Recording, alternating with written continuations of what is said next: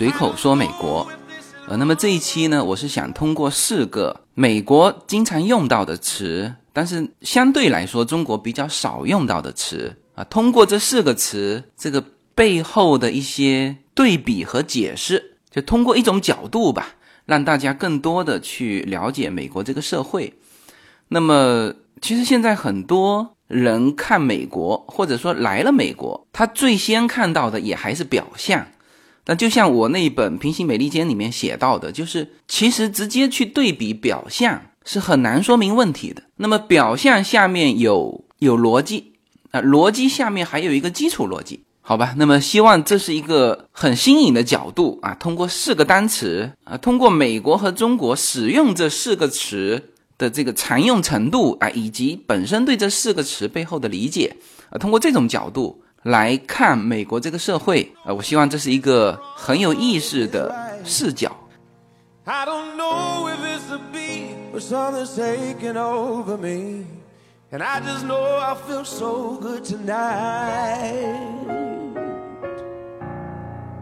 OK，那么我到美国之后呢，就我身边有蛮多的朋友啊，他们就属于的那个状态是将要来美国。所以呢，问我蛮多的问题，就是关于这个学习英文。那我给到他们比较多的建议，就是其实你不用有太多的心理负担，就是应该是到了美国之后，去在日常的生活当中去学习英文啊，这个效果可能要比你在中国，你当然你为了考试这是没没办法哈。那但是你如果是为了日常交流，那其实应该是要到美国之后。啊，那么这里面就要聊到，就是美国用的英语和我们原来在课本上学到的英语真的是有很大的差别啊。那么甚至最基础的一些打交道的这种语言，都和我们课本上学到的不一样。那么还有就是，就因为这个社会环境，就是他们这边很常用的一些词汇，可能在国内呢这个汉字里面，就我们就很少表达。呃，那么这个呢，也是我为什么说你到了美国再去，呃，无论是去社区学校，还是在日常生活当中跟别人更多的交流，去学英文，就是去学美式英语吧。就这种方式，要比国内去书本上去学，要效果来得好得多。呃，那么首先呢，聊第一个单词，就是这个 nice 啊，这个词在美国是几乎每天美食。你都会出现的一个单词，呃，美国人很常用到这个词，比如说天气，也可以说 very nice；，比如说这个人，你也可以说他很 nice；，啊，比如说这个氛围，啊，我经常是我们家两个女儿嘛，在那边玩，然后路过的呃一些美国人呢，看到这个场景。啊，两个小孩可能这背景也很很温馨。啊，两个小孩在那边玩，啊，他们都会说一句哦，very nice。或者 so nice，就是这个 nice 这个词也可以用来形容一种氛围。好，那么这个词直译过来中文是什么呢？啊，是美好或者是和蔼啊。比如说刚才形容天气，形容氛围，那那就是啊这个天气很好啊，或者是这个氛围很温馨。那么如果说到人，那么直接翻译就是这个人很和善，很和蔼。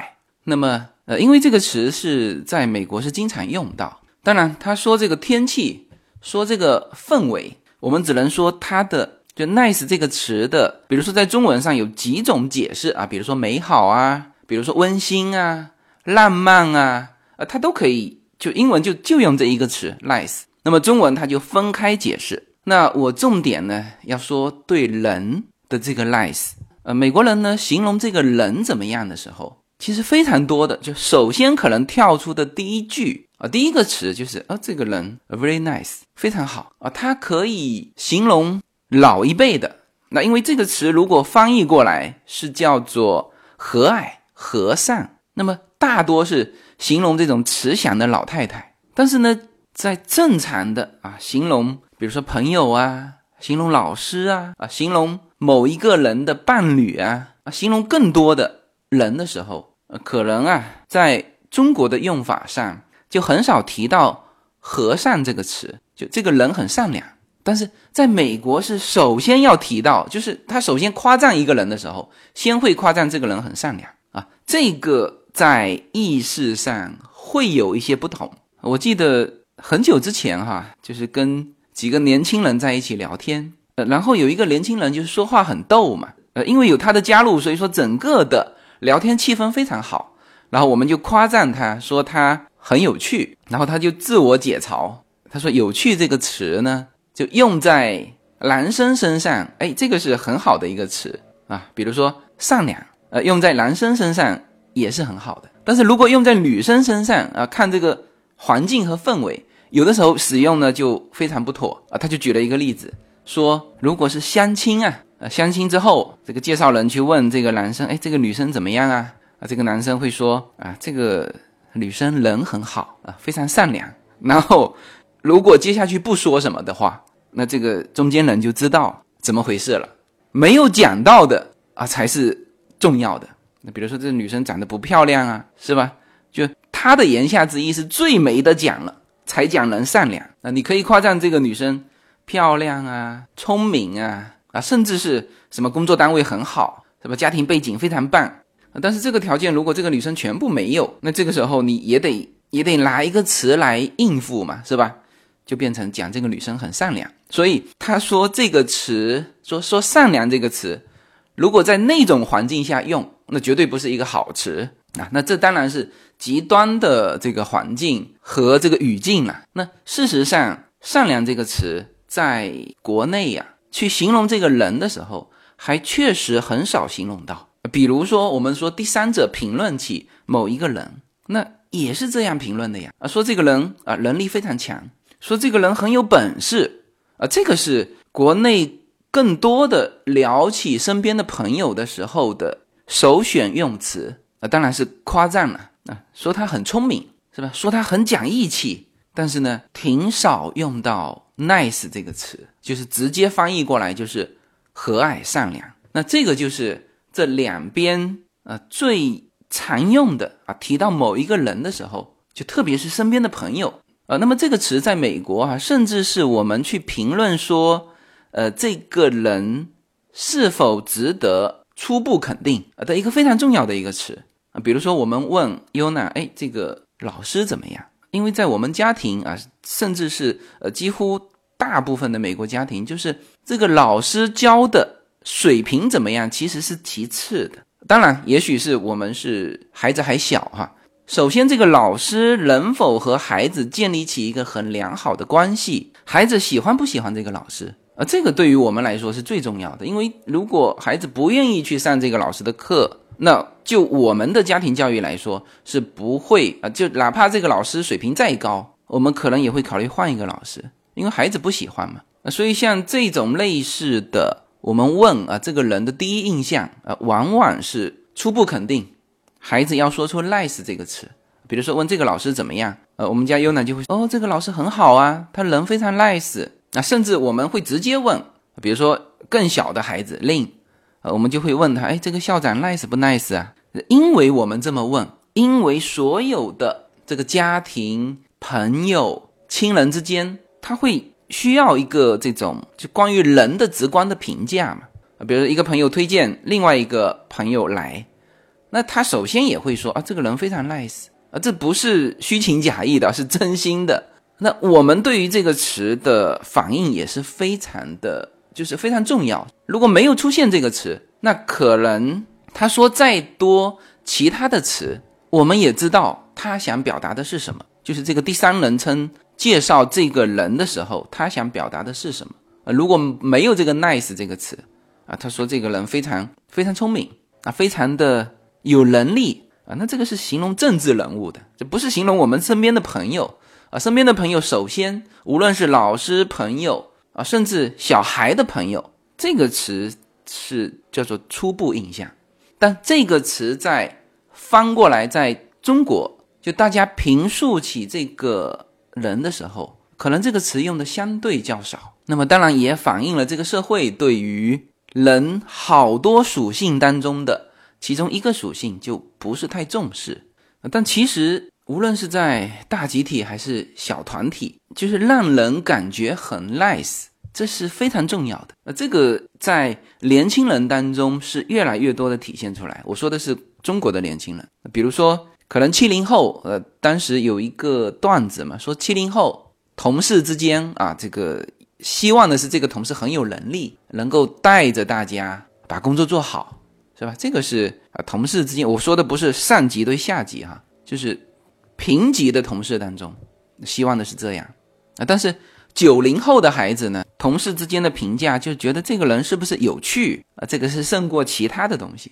管你这个工作怎么样啊？那是领导的事情。呃，我们觉得这个同事只要很有趣，呃，我们就喜欢跟他交往。所以九零后多的这个的单位呢，就有的时候他每一个团体里面都要有这么一个人，他可能工作经验不会很多，能力也一般啊，但是呢，他很会活跃这个。团队的氛围啊，这就很重要啊，呃，那么这一点就慢慢的和这个美国社会是就比较对接。好，那么这个是第一个词叫 nice。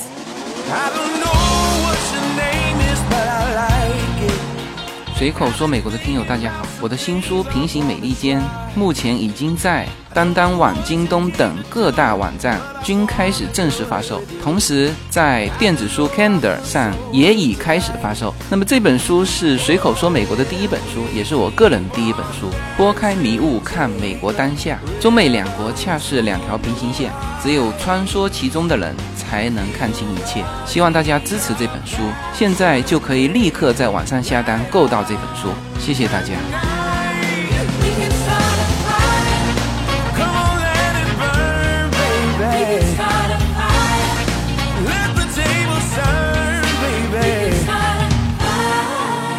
第二个词就是相对应的什么词？比如说这个人不 nice 啊，直接对应的有一个词叫 mean，m e a n 啊，这个词对于国内的人来说就更少用了啊，甚至没有直接翻译的很恰当的中文直译的意思，所以我要把它拼出来 m e a n。那 nice 是大家都知道啊，包括我后面讲的两个词，可能少用归少用，大家都知道。但是“命”这个词，大家其实很少用。“命”这个词直接翻译过来是什么呢？比如说有凶的意思，就凶狠；有挑剔的意思，有刻薄的意思，有恶毒的意思。那这个是我们对一个人应该算是最不好的评价，说这个人很命。呃，这个词就更多出现的是故事书里面的，比如说《灰姑娘》Cinderella 的那个故事里面，那个后母。啊，用的词就是这个命，非常命，就后母对他非常命。你看这里面有凶狠、挑剔、刻薄，甚至还有恶毒。那么，就这个词在美国是 nice 的反义词。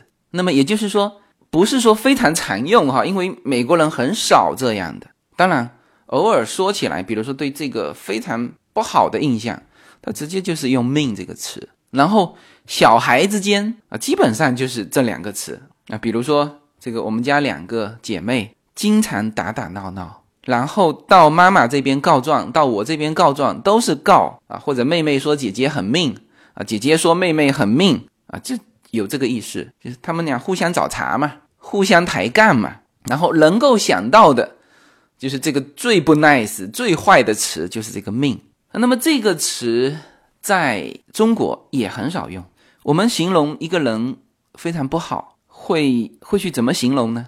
比如说说这个人很自私，自私其实在美国社会是认可的，因为他的边界就个人的边界做得非常清楚。就我在我的这个范围之内，我管好自己，这没有什么不对。那么如果你说就是大家的事情我没有做，但他也有很明确的的范围，该我做的我做了，那有些是不该我做的，你就不能说我自私。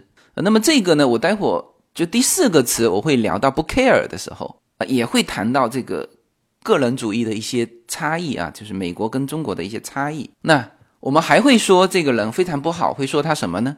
说他非常不讲义气啊，或者是说他非常吝啬，那或者说这个人非常狡猾啊。那这个词当然其其实已经用的很少了。那这一些还算是很具体的，能够说出这个人为什么不好，就是具体的。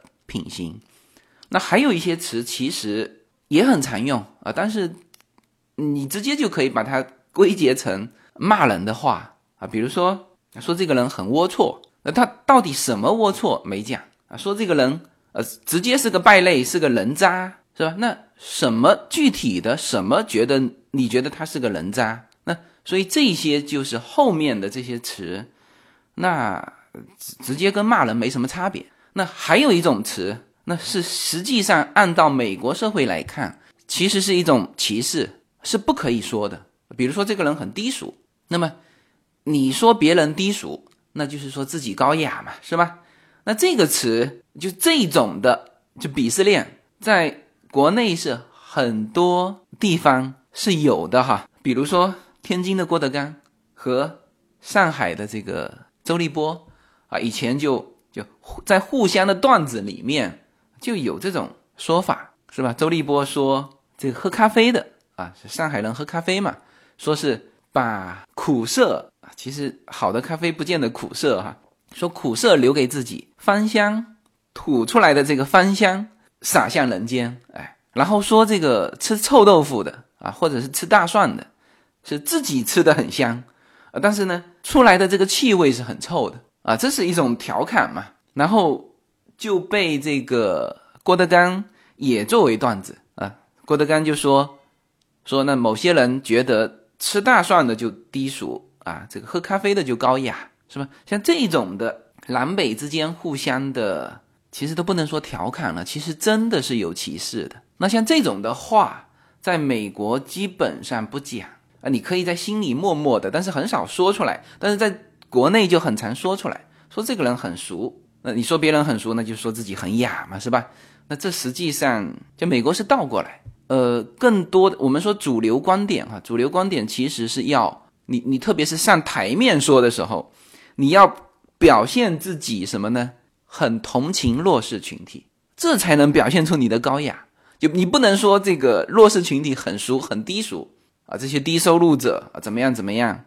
所以现在这个川普是被这种叫主流氛围是批评的啊，当然人家川普是是有另外的诉求是吧？他要保护更多人的安全啊，他也做出了一系列的这种社会改革，否则他的那些言论那就是被主流媒体所所攻击、所抛弃的呃那种言论。那所以我们回到那个词哈，就是“命”这个词，在美国形容一个人非常不好，那。直接 nice 的反义词就是命。那么大家去看一看这两个词哈，一个 nice，一个命。首先呢，它并不涉及他自身，比如说这个人很低俗，说这个人没本事，说这个人自私，说这个人吝啬啊，种种的这些，实际上都都不关你的事嘛。他伤害到别人了吗？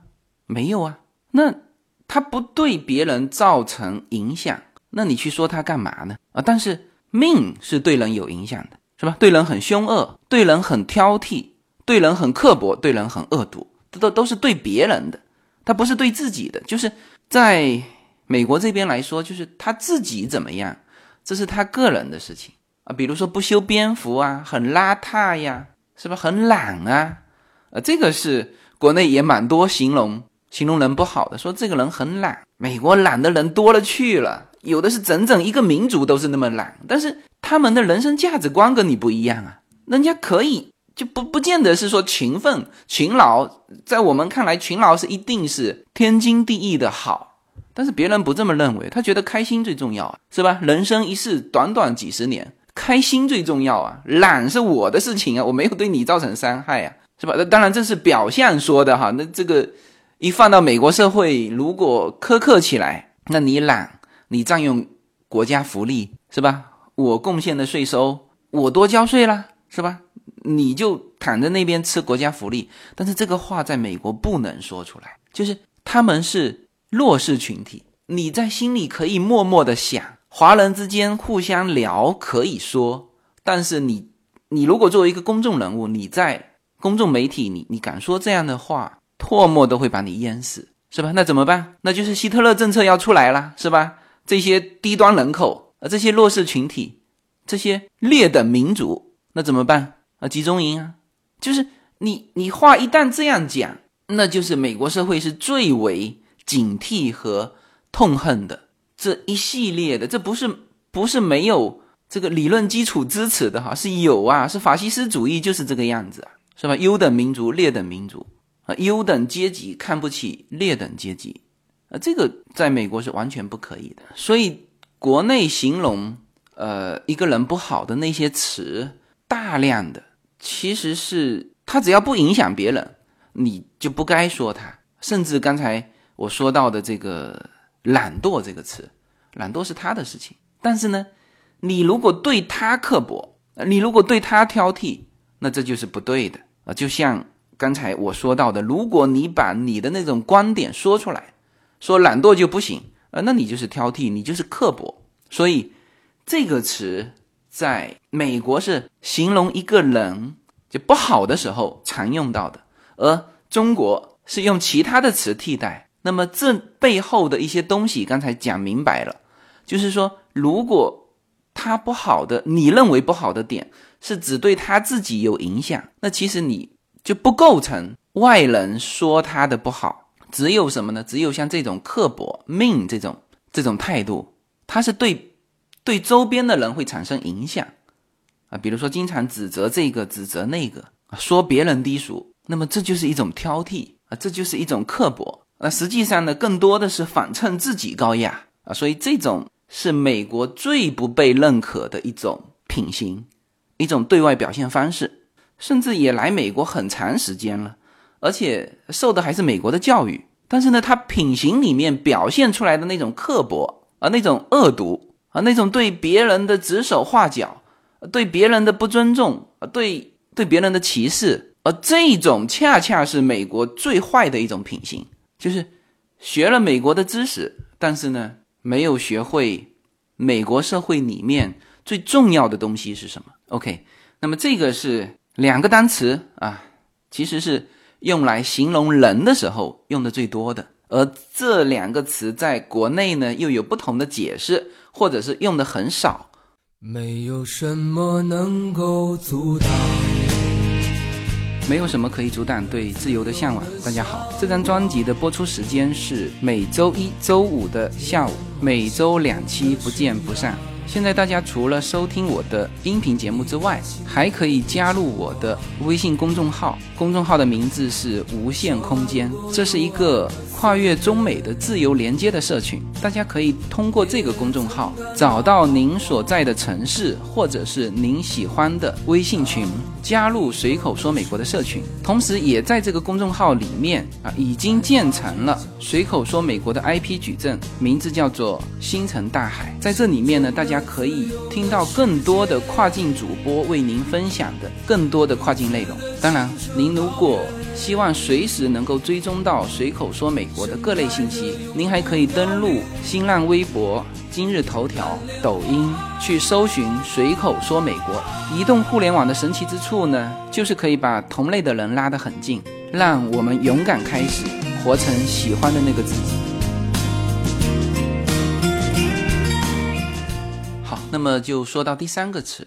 那么第三个词呢，也是非常常用的啊。特别是家长和孩子之间，就是就第一个层面去教育他的一个社会规则，就是这个很重要的叫 fair 公平。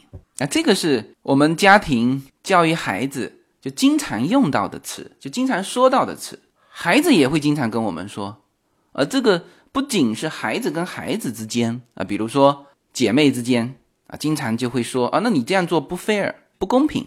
就有些东西我们都没有意识到。啊！但是很小的五岁的孩子说出来，你这个不 fair。然后呢，孩子跟家长之间，他们也会说到这个词不 fair。那当然，有些东西我们是会跟他解释，比如说为什么家长可以喝可乐，孩子不能喝。就是那有的时候我们会给他看一些，就为什么孩子不能喝这种刺激性的饮料啊？就里面含有什么？就是用科学告诉他，有些是大人可以可以做的事情。孩子暂时还不能做，那这要跟他解释。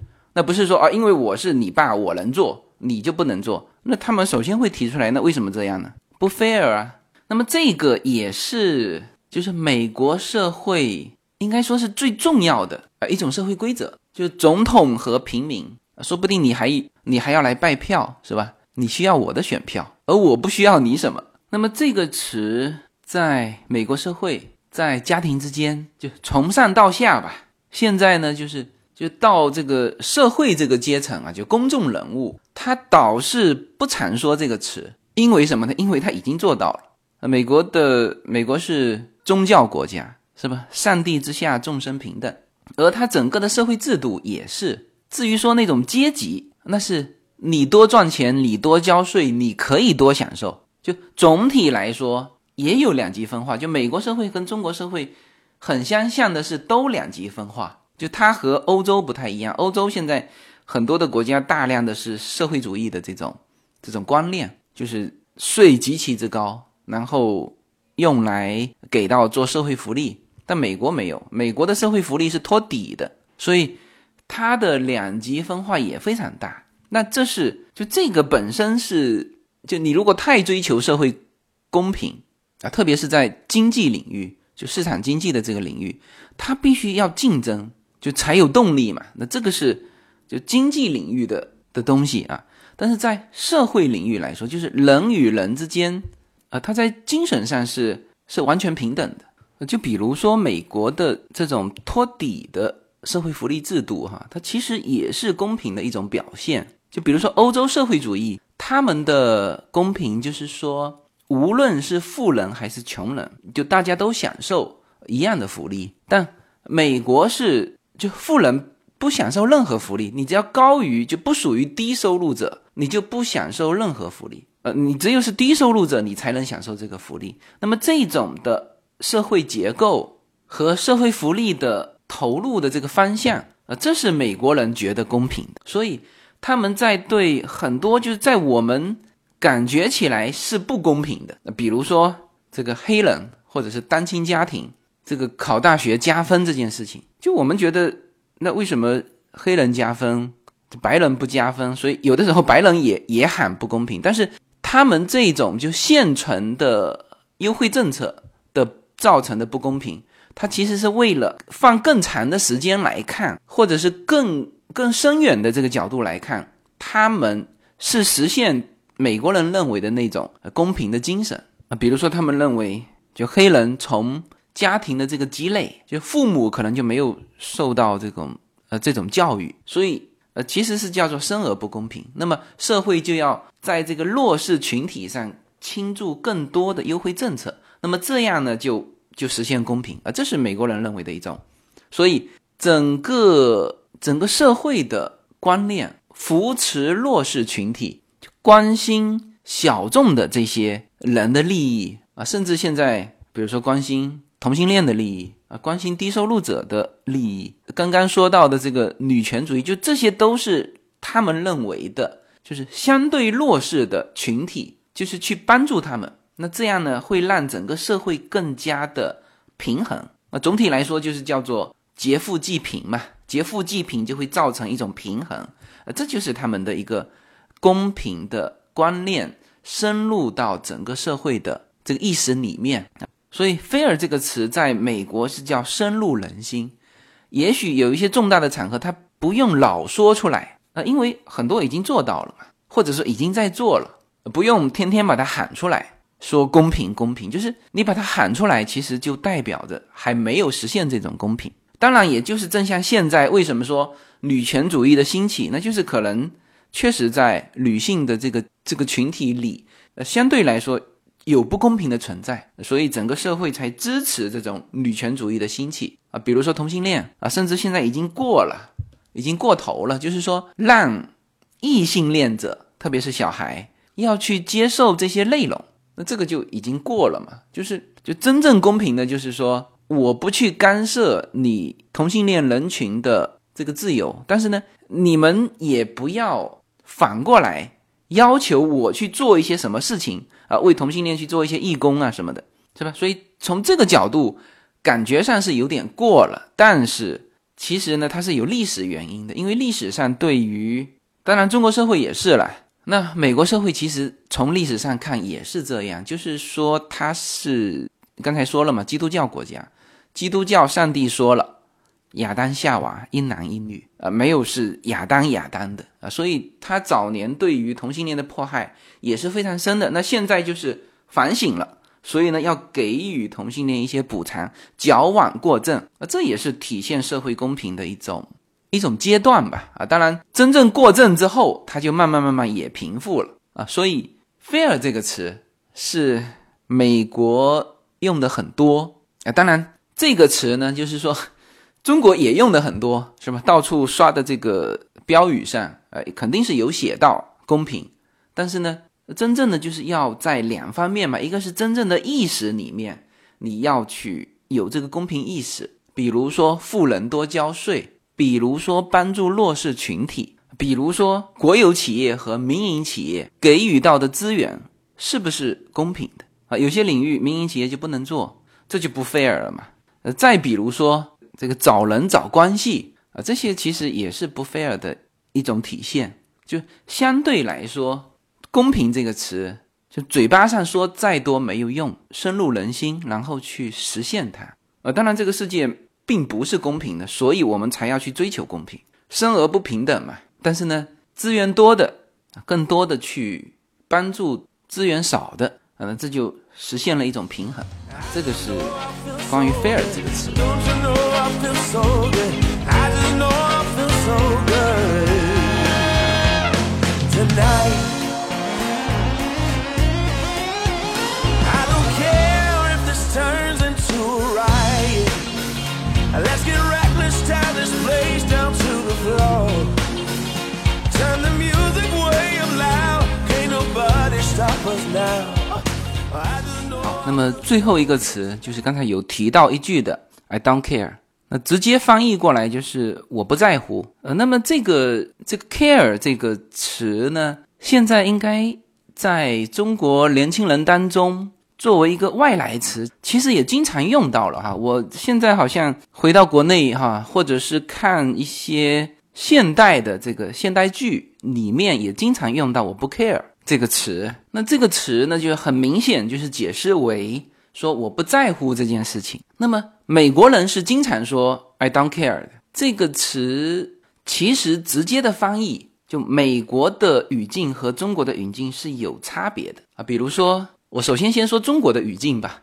中国的语境里面，这个词是略带情绪化的，就是有点那种爱咋咋地的意思，随便你随便。比如说，你听到别人说你不对啊，说你不好。你会说什么呢？你会说，我根本不在乎他，我不 care 他。那么，就这种语境方式，在国内是经常用。呃，如果全部用中文表达，就是我根本不在乎他跟我说什么。那有的也就博来这个 care 这个词，就是外来词，直接用了，就是我不 care 他，有我根本不在意他说什么的意思。而实际上，这个语境的表达就是就是反击这个人，我不在乎。那么。在美国呢，这个词用的非常多，呃，比如说我第一次感觉到这种歧义哈，是我当时在美国这边就上学的时候啊，当时是有一份作业，我呢就问老师，就是好像是其中的一部分要不要做，要不要写出来的那个意思嘛。那老师的意思表达是，就是说你你可以随便，你写也可以，不写也可以，但是他说的是 I don't care。就是我不在乎你写还是不写，但这个话在我听起来就有那么一点刺耳。就是在中国的语境当中，我不在乎就有一点居高临下的意思，或者有一些反抗的意思。但美国人这个 I don't care 是用的非常普遍。比如说你客人来你家里啊，你问他你是想喝什么，是水还是可乐，他可能也会脱口而出 I don't care，就是你随便。那这里的意思呢？首先，我们先归位一下哈，就是他说 "I don't care" 是真的不 care，就真的是表达你随便的意思。那特别是这种你已经给了他两个选择，他无所谓，就是看你手上正好拿的是水，你就给他倒水；你如果正好有可乐，你就给他倒可乐。他真的是表达他不 care。所以呢，这里面语境上哈，首先先把这个东西表达清楚，没有不尊重的意思。同时呢。就通过这个词，其实也可以去感受两边的对于个体意识的这个两边的不同。呃，相对来说，美国是一个低语境的国家，就是我们常说中国是一个高语境的国家，就是中国要去思考你这句话背后的意思。比如说，我根本不 care，不 care，你就是反对嘛，我不在乎你说的，那就是我否定你说的。然后，人与人之间的那个就潜意识的关系是很紧密的啊，无论是学校、家长之间、同事啊、大家庭之间，个体与个体之间下面的这种这种联系是非常多的，其实并不独立啊，就像我在。我的新书《平行美利坚》里面写到的，就是一个大家庭被催婚的啊，甚至被催着生小孩的，就有一些家庭就觉得这关你屁事，是不？这是我的事情啊，啊，特别是现在年轻的这个家庭，但是老一代他其实是那既是一种关心，其实呢，他也觉得这个你是他大家庭中的一员嘛，啊，就是往往往这种催婚哈，都是七大姑八大姨，那你这个家庭你不生小孩是吧？是你家庭的事情，但是也是这个大家庭的事情，是吧？这个大家庭树上的每一片叶子，互相之间都是有联系的，所以他其实关心你的同时，潜意识里面有那种说，哎，那你如果结婚了啊，或者是就是生孩子了啊，那么就是我们整个大家庭就完美了嘛。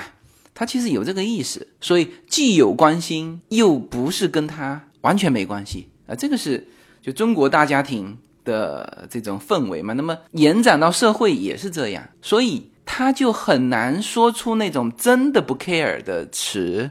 然后被反抗的时候，这个就不 care 后面那句话，其实就是关你屁事。就是这种的语境环境，在美国是没有用到的。美国各家各户边界都很清楚啊，甚至是这个我们。最近经常讨论的叫叫原生家庭嘛，就是父母的这个家庭对于你来说就是原生家庭，你呢对于孩子来说你就变成原生家庭。那么在美国这种家庭，就如果孩子十八岁了，孩子成家了，那这个时候界限是非常明显的，就他的事情你就不用管了，他有求于你的时候，你可以给一些建议。那大量的老美家庭可能啊连建议都很少。就是那你是你的家庭，你过得好与不好，这是你的事情嘛？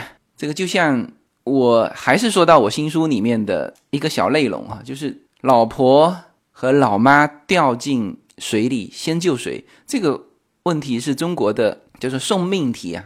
我们说送分题和送命题，那这种题在中国就没法回答，但是在美国很好回答，那就是当然是救老婆。那这时候别人会问你，那你老妈呢？那老妈有她老公来救啊。是吧？所以，因为他没有那个那个环境，所以他说的不 care 是真的不 care，是真的是随意的意思，呃，并没有反对的意思啊。那这也是很有意思的一个词哈。